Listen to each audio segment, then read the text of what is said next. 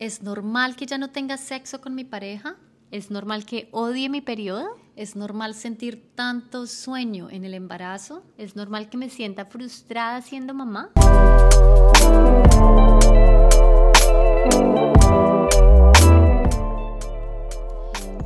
Hola, mi nombre es Alejandra Grisales y el mío es Lauri Grisales. Bienvenidos a esta segunda temporada de Almas Gemelas. Este es un podcast dedicado especialmente a mujeres y por supuesto a esos hombres que están interesados en entendernos un poquito más. Aquí vas a encontrar conversaciones con mi hermana gemela y con expertos en el tema acerca de la ciclicidad y sexualidad femenina, las diferentes etapas que vivimos las mujeres y nuestra experiencia personal, yo como mamá y Alejandra como futura mamá. Y también cómo estamos celebrando esta nueva soft woman era en una ciudad como Nueva York. Como siempre, queremos ser muy honestas y hablar sin ningún filtro. Es hora de que nos enamoremos y celebremos lo poderoso que es ser mujer. Hola, hola y bienvenidos a un nuevo episodio de Almas.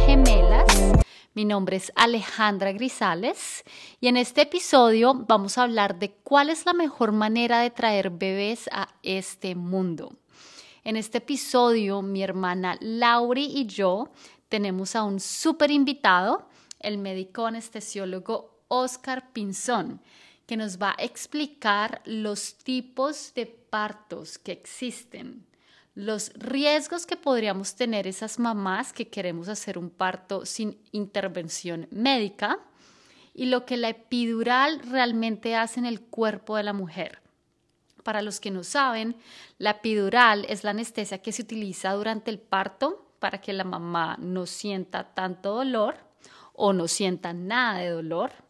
Y al final de este episodio, el médico anestesiólogo Oscar nos va a dar su propia conclusión de cuál es la mejor forma de traer bebés a este mundo. Por lo menos yo estoy súper intrigada porque actualmente tengo seis meses de embarazo, me estoy preparando para tener a mi bebé lo más natural posible. Esa es la idea, pero pues todo puede pasar. Y como ustedes ya saben, mi hermana Lauri tuvo a su bebé Luna hace un año en la casa. Hoy en día realmente que hay muchas mujeres optando por un parto menos invasivo y con menor intervención médica, algunas teniendo a los bebés en casa o en centros de parto o incluso en hospitales.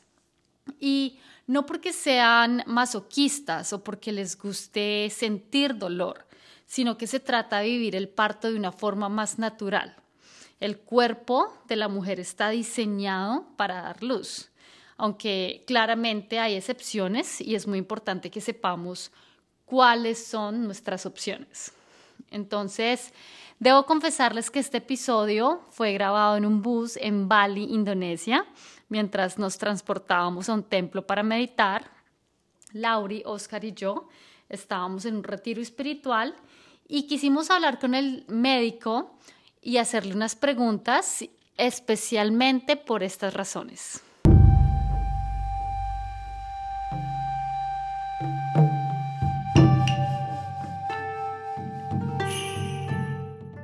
Nos gusta hablar con personas que claramente siguen un modelo como científico, de, medicina, de medicina que es más científica, pero al mismo tiempo tienen esa parte consciente, esa parte espiritual y esa parte donde quieren que se maneje un parto a un paciente de manera consciente. Entonces, porque tenemos, porque tú tienes esas dos cosas, queremos preguntarte mucho acerca del embarazo y del parto de las mujeres. Además, él es anestesiólogo y nos puede decir por qué hay mejores partos que otros. Oscar Pinzón, simplemente preséntate, dinos quién eres. Con una sonrisa. Yo soy médico anestesiólogo, llevo 35 años trabajando y en estos 35 años experiencia en obstetricia. Súper. Y bueno, entonces empecemos muy, muy sencillo. ¿Qué tipos de partos existen? Empecemos por ahí para yo tener todas las opciones. En realidad existen dos tipos de parto, el parto que es por vía vaginal, que es el parto más natural, y el parto que es intervenido quirúrgicamente, que denominan parto por cesárea. O parto vaginal, también uno puede tener un parto vaginal en casa y en el hospital, pero también puede tener un parto vaginal o natural con intervención médica o sin intervención médica, ¿verdad? Sí, háblanos un poco de ese, de ese parto vaginal. Bueno, entonces el parto vaginal puede ser como lo hacían ancestralmente, donde los niños nacían en casa. Por ejemplo, yo nací en mi casa, mi mamá me tuvo en mi casa, asistido por una partera. Es el parto más natural porque a la madre no se le administra ningún tipo de medicamentos ni se le hace ningún tipo de instrumentación. Y ese parto natural, dependiendo de los países, de las culturas, eh, lo pueden realizar de muchas formas. Actualmente en Colombia existe una ley que favorece el parto natural. ¿Qué significa? Que los pacientes tienen el derecho a escoger que su parto sea por vía natural en una clínica o hospital. Decir, pueden llegar a decir yo quiero tener mi parto en posición parada, como lo hacen los indígenas no acostada en una camilla como lo hacemos tradicionalmente en una clínica. O otras personas pueden decir que lo hagan a través en una piscina para que el bebé nazca por el agua, otras con aromas o con matas o con música o en sitios donde no haya tanta luz y que estén acompañados siempre de la persona que desee, de la pareja o del papá o de la mamá o en últimas de una persona que haga un apoyo psicoprofiláctico a esta materna para que favorezca el nacimiento de este bebé bajo las condiciones eh, que los papás decían para este niño. Ese es sí, el parto natural. Pero tú que eres médico y que tienes experiencia y has visto, has visto de pronto varios partos, ¿tú no crees que los médicos como que empujan más a la mujer a que tenga una cesárea o a que tenga un parto con alguna intervención médica? ¿Porque quieren salir rápido también? Esa es la tendencia que desafortunadamente los profesionales de la medicina tenemos, porque no nos hacemos partícipe del parto. En una institución llegan al tiempo no una, sino tres o cuatro o cinco personas en embarazo y lo que necesitan es que el bebé nazca lo más rápido posible. Entonces existen medicamentos que favorecen que el trabajo de parto sea muchísimo más rápido. Y no solamente medicamentos, procedimientos que se le hacen a la mamá para que el bebé nazca más rápido. Entonces, si sale más rápido, pues eh, facilita que el servicio no esté tan ocupado. Y es más difícil en una clínica eh, ocupar un sitio para que la mamá esté en las condiciones que ella exija. Por ejemplo, si quiere que sea en el agua, pues no todas las clínicas tienen una piscina para que la mamá esté en el, con el bebé y nazca en el agua, o en un cuarto donde solamente haya aromas o música para, o la luz adecuada para el nacimiento. No, no existen esos lugares, son muy pocos, la mayoría no. Antes, antes de, de, meternos más y profundizar en el tema del parto natural, yo quiero que nos digas tenemos qué, qué opciones tiene una mujer. Entonces, si ella decide hacer un parto natural, o sea, no por cesárea, puede hacer un parto natural y lo puede hacer totalmente natural, sin ninguna intervención médica. Pero también hay otra forma, hay, hay, hay, hay con intervención médica. ¿Qué intervenciones médicas hay? Como es la epidural, la pitocin, forceps, que, o sea, ¿cuáles son? Cuéntanos de esas formas. Entonces, si la materna llega a una clínica, el médico, el ginecólogo tiene que tener una historia previa para saber cuáles son las condiciones tanto de la mamá como del bebé. Solamente pueden ir a parto vaginal los que tengan condiciones adecuadas para eso. Para, por eso se realizan ecografías, se realizan exámenes y se realiza tacto vaginal, que es muy molesto. Pero el tacto vaginal hay que hacerlo siempre, no importa el tipo de parto. ¿Y qué, qué ven en el tacto vaginal? En el tacto vaginal se visualiza primero en qué posición viene. Si viene la cabeza, que es lo ideal, primero, no que venga los pies o que venga la cola, Segundo, se mira qué tanta es el tamaño de la cámara vaginal, es decir, si el bebé es capaz de pasar por ahí, por problemas anatómicos de la mamá. Y si no puede salir por ahí, pues ver qué otras opciones hay. Pero ese tacto vaginal, ¿cuándo se hace? ¿En qué momento del, del embarazo? Cuando el paciente esté con contracciones, que es lo que se denomina trabajo de parto, así tenga las membranas íntegras. También se miran si las membranas están íntegras o no y qué fase de dilatación tiene Si todo está dentro del proceso natural, pues se busca seguir el proceso natural. No te lo digo porque a mí, yo tuve una partera, mi parto fue en casa y a mí nunca me hicieron tacto vaginal hasta el final. Y fue también porque muchas mujeres prefieren no hacerse eso. Yo no, yo no quería que me metieran los dedos porque estaba incómoda. Y mi partera me lo hizo simplemente tocándome el estómago y me dijo exactamente cómo venía la cabeza del bebé y todo, y no hubo necesidad de tacto vaginal, que creo que también algunas mujeres no quieren esa parte de tacto vaginal cuando ellos están súper vulnerables y, y, no quieren que alguien les esté mirando ahí todo el tiempo que cómo está el bebé.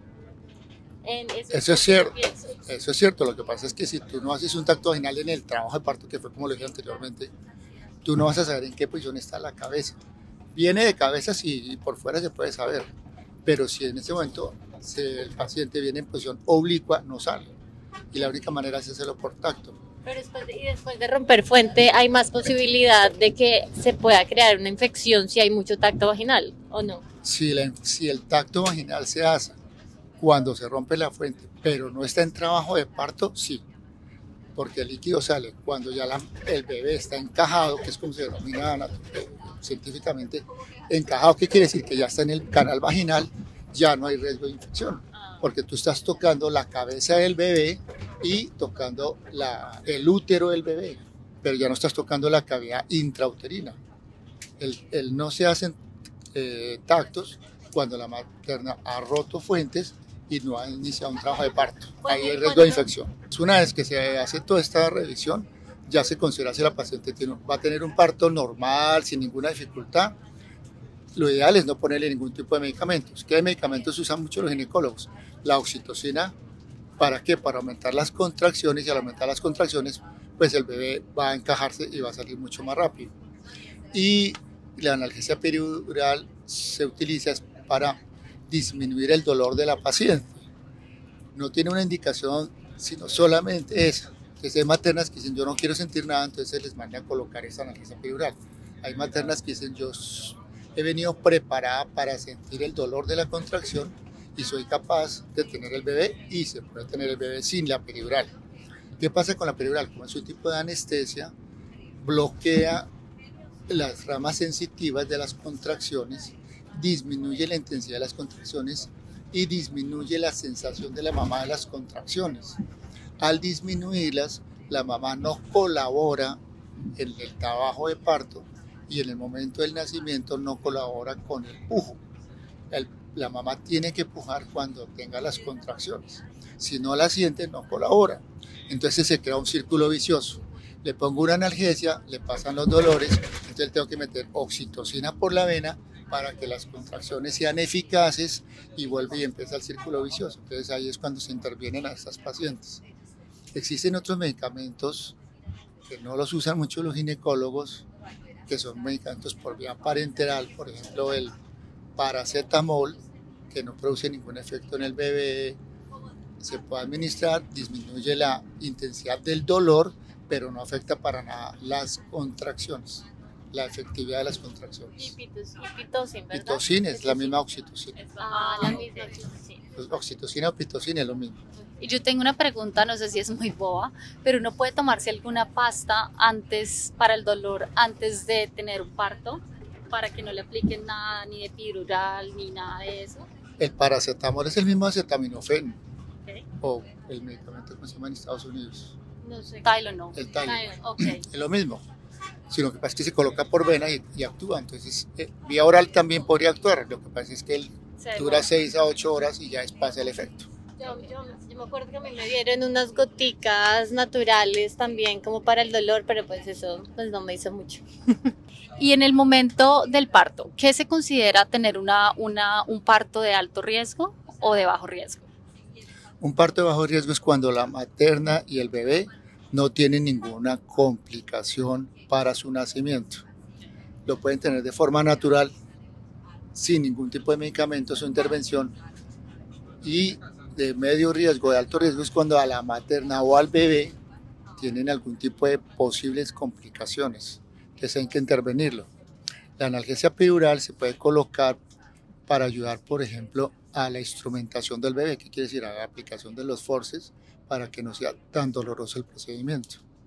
Quiero que me, que yo quiero tener un poco más claro todo el tema de los procedimientos que se pueden hacer si yo quiero parto natural y lo puedo tener por parto natural, pero puede que se me complique el parto y necesite hacerme con urgencia forceps o con urgencia la aspiradora, o sea, ¿cuándo son esos casos? Porque yo me acuerdo que yo lo único que le decía a mi partera era, quiero tenerlo natural, pero por si algún, o sea, si hay algún escenario en el que me digas, no, no puedes y necesitamos usar forceps o la aspiradora, le dije, no, yo prefiero que me, lo, que me hagan una... Eh, una operación de emergencia, una C-section. ¿Cuáles, ¿Cuáles podrían ser las complicaciones si yo lo quiero tener natural? Lo que pasa es que un, un, un trabajo de parto, yo le puse un nombre que es como una bomba, en cualquier momento puede explotar. ¿Qué significa eso? Una materna puede tener todos los nueve meses bien controlada, todos los exámenes saber que está perfecta, que el carval vaginal es lo mejor, que el bebé va a salir por ahí perfecto, que el bebé viene con buena talla, que no tiene ningún problema. Pero en el momento culminante, cuando ya está con el máximo dilatación, el bebé se puede, puede cambiar su posición de la cabeza y quedarse obstruido en el canal del parto. ¿Y, qué, tan alta, qué tan alta es esa probabilidad? No, esa probabilidad no es muy alta, la frecuencia no es mucha, pero, si puede pasar. pero si tú no estás en una clínica, en un medio hospitalario, tienen que hacerte o cesárea o instrumentación. Y ese es el riesgo. Mientras tú vas allá al bebé, le puede pasar algo. ¿Qué es algo? Pues lo que llaman una asfixia neonatal, que haya retraso en el nacimiento y el bebé pues eh, haga hipoxia neonatal. Y realmente no, ese es mi miedo. No, pues no miedo completamente, pero shit happens, todo puede pasar en esta vida y uno, uno un parto no es totalmente planeado, todo, puede pasar. Puede pasar totalmente lo contrario. Exactamente. Entonces, nosotros estamos a favor del parto vaginal, parto natural, sin ningún medicamento, pero también tener un plan B y un plan B ahí a la mano porque cualquier cosa puede pasar. Entonces, lo primero que tú nos dices es que el bebé se voltee y que la cabeza pues no... La cabeza se voltee, solo la cabeza, no el ah, bebé. La cabeza, se puede voltear 5, 10, 15 grados y con eso ya quedar el bebé destruido. ¿Y ahí qué se hace? Si se, si se voltea la cabeza. Si el médico vaginalmente no puede manipularlo con la mano, termina operándolo inmediatamente. C-section, cesárea. Cesárea. Pero mira que tú también puedes planear como sucede actualmente en el mundo moderno, donde todas las mujeres quieren tener el parto por cesárea porque no quieren tener dolor, entonces tú también lo planificas. Entonces dice, yo lo voy a tener el primero de noviembre, tengo el anestesiólogo, tengo la cirugía, tengo la clínica a las 8 de la mañana. Todo planeado va a salir perfecto, pero esa paciente también en cesárea puede tener complicaciones. Puede sangrar, puede que el útero eh, no se contraiga, puede ser una hemorragia postparto, pueden haber complicaciones. Es decir, que ninguno método de parto es completamente seguro. Eso, eso, eso, también es mi duda. O sea, para la, ¿cómo se dice? C-section. Cesárea. Para la cesárea siempre tienen una fecha. Es el día 5 de abril a las 3 de la tarde. Pero qué tal que las, ella sienta contracciones antes o qué tal que no el bebé no esté preparado, en verdad, qué tal que tenga que durar mucho más tiempo, ahí qué se hace. No, no, no, los ginecólogos programan la cesárea ya con todos los signos, tanto el bebé como la mamá, con la fecha exacta, porque eso se puede determinar por clínica, por ecografía, en eso sí no hay error. Pero sí pueden haber complicaciones durante el procedimiento, así tengas todo preparado. Y bueno, dijimos que una complicación es que el bebé mueva la cabeza. ¿Qué otra complicación? Porque me acuerdo cuando mi hermana estaba teniendo el bebé, lo único que hacía la partera era medirle el corazón, saber si estaba latiendo. Los latidos del corazón estaban latiendo bien o muy rápido o muy lento. Y ella me decía, todo está bien, el bebé, los latidos del corazón están bien. Entonces... Eso se llama monitoría fetal. A todas las mujeres embarazadas en trabajo de parto se les coloca un aparato para mirar la frecuencia del corazón. Con base en la frecuencia del corazón uno puede saber si el niño en cualquier momento empieza a tener sufrimiento. Se denomina sufrimiento fetal que es que el bebé por cualquier motivo, puede ser por el cordón umbilical, la placenta, comienza a asfixiarse y el, su frecuencia cardíaca varía. Si la frecuencia cardíaca normal en un bebé que es 140, 160, se le baja a 80, 60, quiere decir que el bebé está presentando sufrimiento fetal y hay que ver por qué lo está presentando, son varias las causas. Entonces, por eso la materna, la partera, el que sea, hay que monitorizar siempre el bebé. Y en ese caso, dependiendo de la causa, se verifica. Obviamente, si está en, una, en su casa familiar, en su hogar, es más difícil saber por qué el bebé está sufriendo. Si está en una clínica, pues tú le pones un monitor, el monitor te puede dar una indicación y con base en eso tomar una decisión. Si le hacemos una instrumentación o lo pasamos a una cesárea. Ahí yo tengo otra duda también, que hay como diferentes opiniones y es acerca del cordón umbilical. Muchas personas dicen que si el cordón umbilical está en el cuello, el bebé se puede ahorcar y está muy mal, y otras dicen que está bien, que muchos bebés han nacido por parto natural sin ninguna intervención y con el, y con el cordón umbilical en el cuello. ¿Eso es verdad o es mentira? O el cordón umbilical puede estar enrollado en el cuello y no pasa nada. Lo importante es saber qué tanto cordón umbilical está enrollado y que durante la trayecto del paso de la cabeza por el canal vaginal, el cordón umbilical no se obstruya, porque si el cordón umbilical se obstruye, deja de pasarle sangre a la mamá al bebé y esa es una de las causas de sufrimiento fetal. Y eso no lo puede saber nadie, ni la partera, ni el médico en una clínica. ni nadie puede saber por qué el cordón está obstruido, no hay manera. Es común, que es común tenerlo y es común que mucha gente salga y se le desenrolle el cordón pero causas de sufrimiento fetal es eso, que el cordón se obstruya y no pase sangre. Bueno, entonces en términos así, en general, tú como que estás en pro de un parto natural, pero no en casa, sino en el hospital. Yo recomiendo el parto natural en una institución hospitalaria. Por eso repito, en Colombia hay una ley que en este momento favorece que la materna quiera tener su bebé como si fuera en su casa pero con el apoyo científico al lado por si cualquier complicación sucede. El plan B hay al lado a mano de una vez. Pero siendo realista y siendo médico y viendo muchos médicos y viendo los hospitales, ¿tú crees que una mujer puede tener un parto en casa con la misma eh, un parto en el hospital con la misma experiencia como si fuera en casa? Con la luz, que se lo respeten tanto, que esté en un lugar íntimo, que no la estén presionando para que salga el bebé rápido. Tú como doctor, sí, cuéntanos, o sea, yo sé que si es tu hija, tú harías hasta lo posible para que se tenga parto natural y con la luz bajita y todas las condiciones uh, conscientes, pero cuando hay muchas personas en un hospital y tienes que realmente entregar ese, ese, esa habitación en donde están. Entonces... Desafortunadamente eso depende del sistema de salud de cada, de cada país. Conozco el de Colombia y sé que en Colombia solo el 2% de la población podría llegar a tener esas condiciones, porque estarían pagando por hacerlo particular o tendrían una medicina prepagada que les podría ayudar a tener eso. Pero el 98% de la población no lo puede hacer, pero por el sistema de salud. Claro, y yo creo que en Estados Unidos las cesáreas están aumentando cada vez más y más y más en los hospitales. Entonces, es totalmente lo contrario. En Europa están aumentando cada vez más los partos en casa o los centros de parto. Totalmente. Entonces, o sea, yo que voy a tener mi bebé pronto, yo diría que claramente parto natural hasta el final, obviamente que fluya, todo puede pasar, hay complicaciones como las que hablamos, entonces parto natural, pero en un lugar como un birth center que hay en Estados Unidos centros de partos para que tener un plan B ahí a la mano porque todo puede pasar y uno nunca sabe. Yo, quiero saber, no sé si sepas la estadística más o menos de cuántos partos se pueden complicar. No, como estadística sí no. Pero, pero es muy Se sabe que, el, que más o menos el 30% de los partos son por cesárea. Entonces podemos decir que más o menos el 30% de un parto puede tener complicaciones que lleven a cesárea.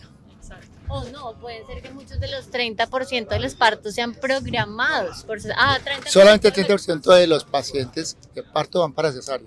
Ah, no metemos ahí en ese porcentaje las cesáreas que son programadas, ahí no están metidas.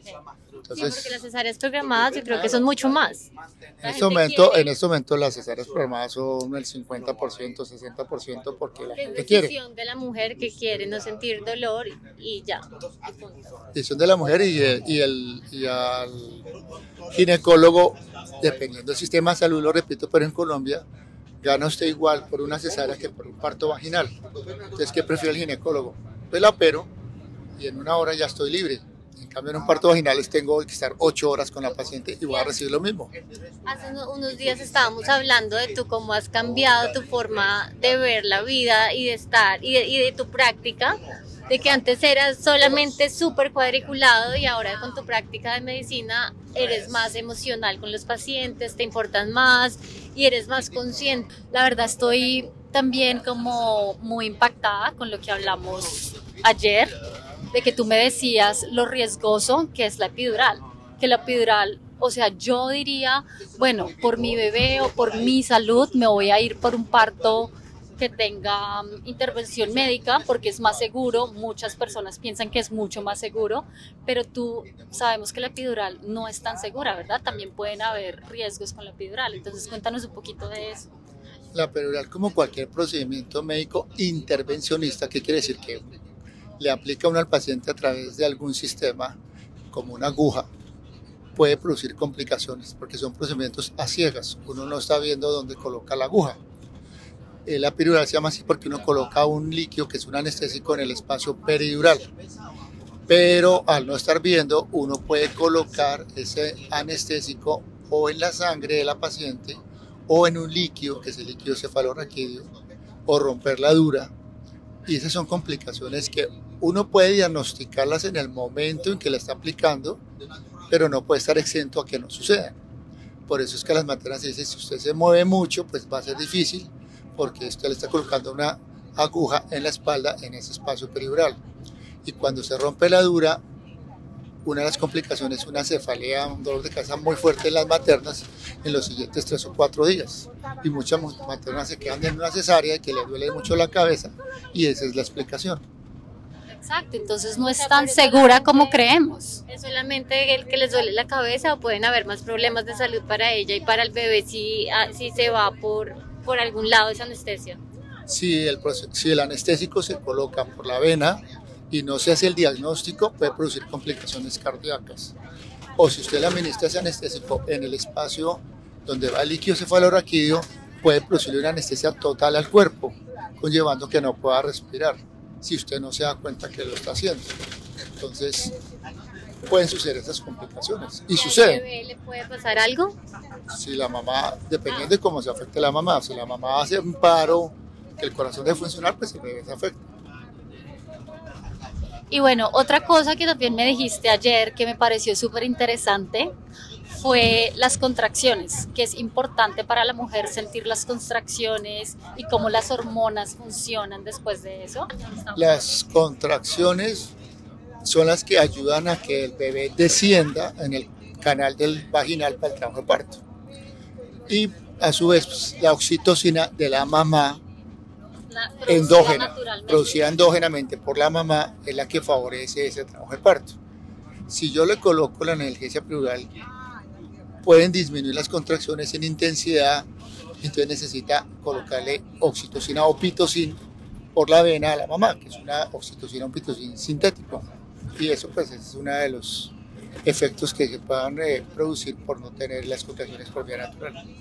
Y esas, contracciones ayudan a bajar al bebé por un tema también hormonal, porque suben y bajan algunas hormonas que tienen que estar en el proceso de parto para que el bebé vaya bajando. También el posparto, que también si no se sienten contracciones emocionalmente la mujer puede sufrir un posparto mucho más duro.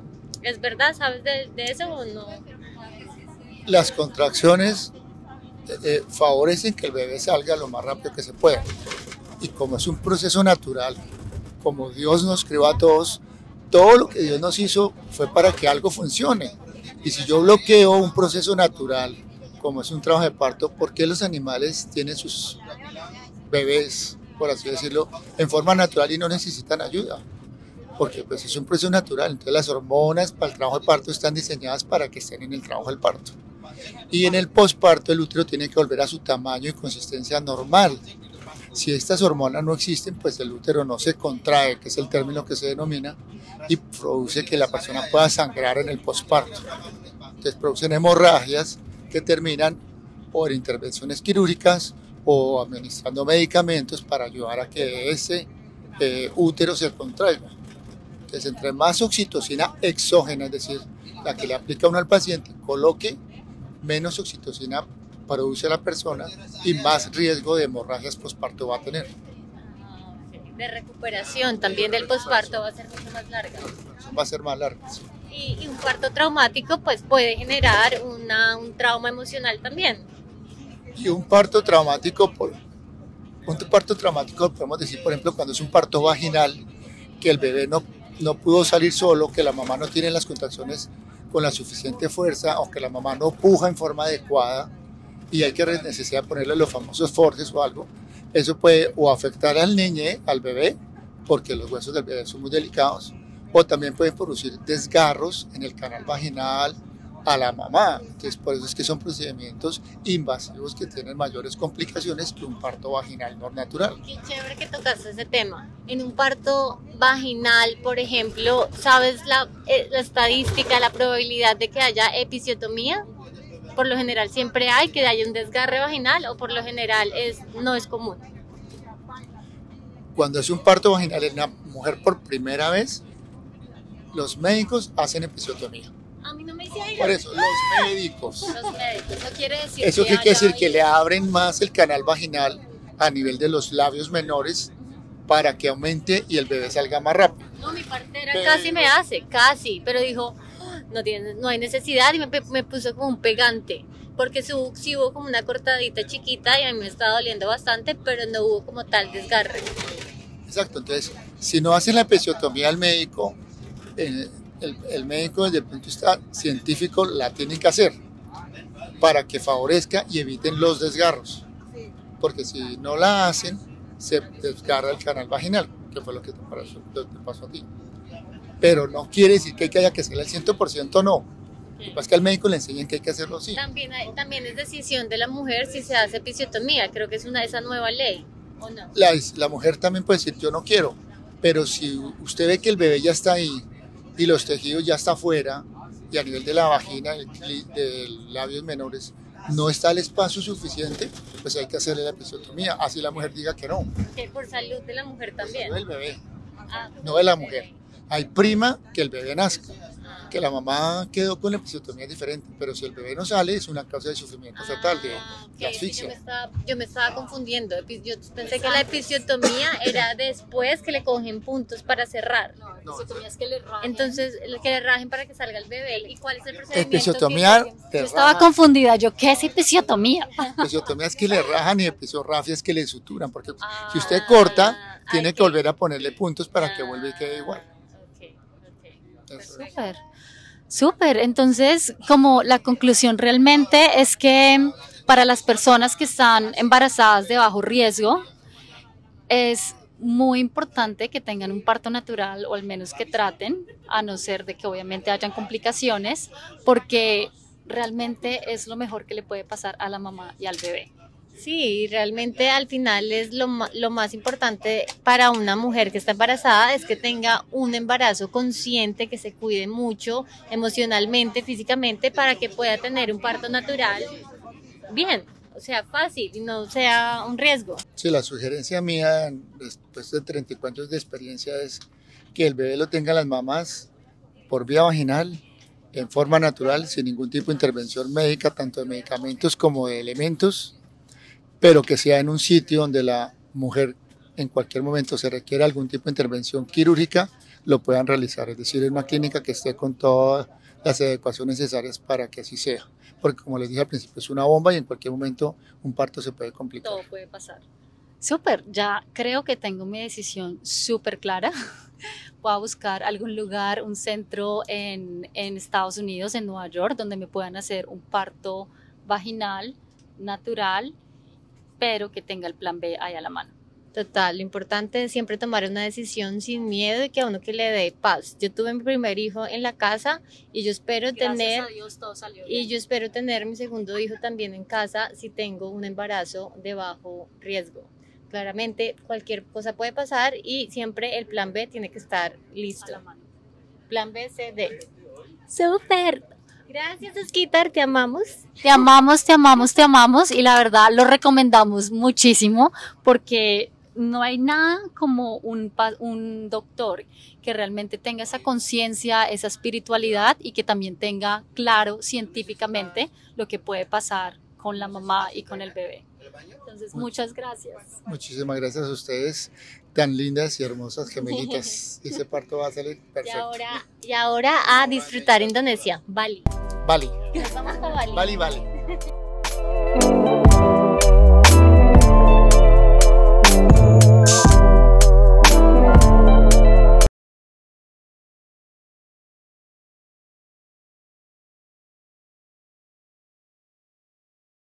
Bali, Bali.